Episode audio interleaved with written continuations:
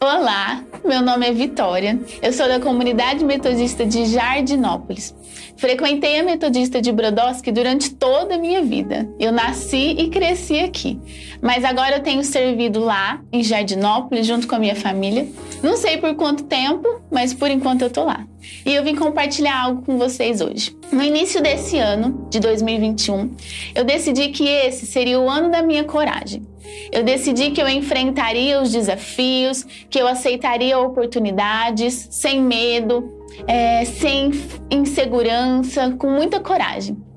E como um segundo ano de pandemia, precisei pausar quase todas as minhas atividades. Tudo era online, tudo era muito distante. Passei a ficar muito tempo em casa, o que não era nada comum, não era habitual para mim, porque eu tinha muitos afazeres, eu quase não passava tempo em casa. E aí eu e minha mãe começamos a assistir uma série na Netflix. A gente estava com muito tempo, começamos a assistir uma série na Netflix e nós nos apegamos muito à história da série, aos personagens. Nós nos apaixonamos pela série. E aí, num determinado episódio, um dos nossos personagens favoritos da série, ele morre.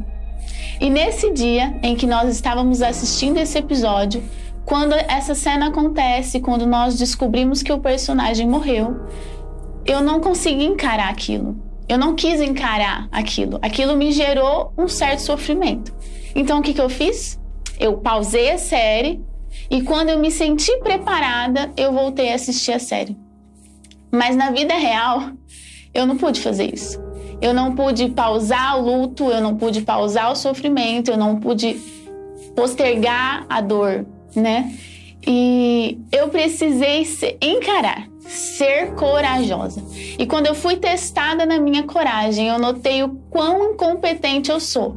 Quando eu mesma decido ser forte, ser corajosa sozinha, eu sou completamente incompetente para isso. Sem Jesus e sem o Espírito Santo, eu não conseguiria encarar essa vida. E foi quando o Espírito Santo me chamou, me levou para um cantinho e disse para mim: você não precisa carregar esse peso. Né? A Bíblia fala que o fardo que ele tem para nós, ele é leve. E eu estava tentando carregar algo que não era para mim e sozinha eu não conseguiria enfrentar situações que eu não conseguiria. Até mesmo as oportunidades que surgiram na minha vida que surgiriam e que vão surgir, eu devo sim encará-las. Mas sem Jesus e sem a instrução do Espírito Santo, talvez eu seja mesmo muito insegura, muito medrosa. E é sobre isso que eu quero falar com vocês hoje. Quando eu passei a ser testada na minha coragem, eu percebi que realmente eu não sou forte, não sou corajosa. Todas as minhas tentativas de ser forte e corajosa seriam todas vãs se eu não tivesse o auxílio do Espírito Santo. Quando eu não entendo que o fardo e o que passa disso, que o fardo é leve e o que passa disso é desnecessário carregar, o sofrimento ele é dobrado porque eu passo a adiá-lo, eu escondo aquilo. E quando eu faço isso, aquilo depois vai vir de forma dobrada na minha vida.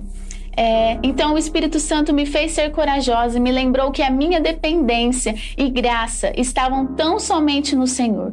Toda a minha história, os meus dias e o meu ano de 2021 não eram novidades para Ele. Tudo aquilo que ia acontecer, tudo aquilo que aconteceu na minha vida até aqui, não era uma novidade para Deus.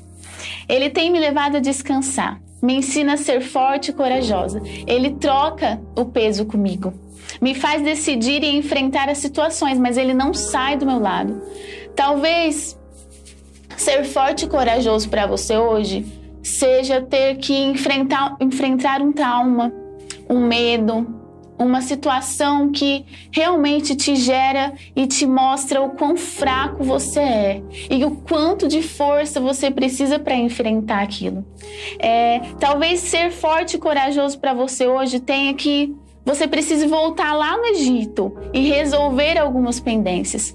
Para que o povo de Israel fosse liberto, Moisés precisou voltar no Egito por duas vezes. E voltar no Egito significava medo, raiva e talvez até um trauma para Moisés. Mas se ele não voltasse, não haveria libertação. Para o que é que você precisa ser forte e corajoso hoje? Eu não sei.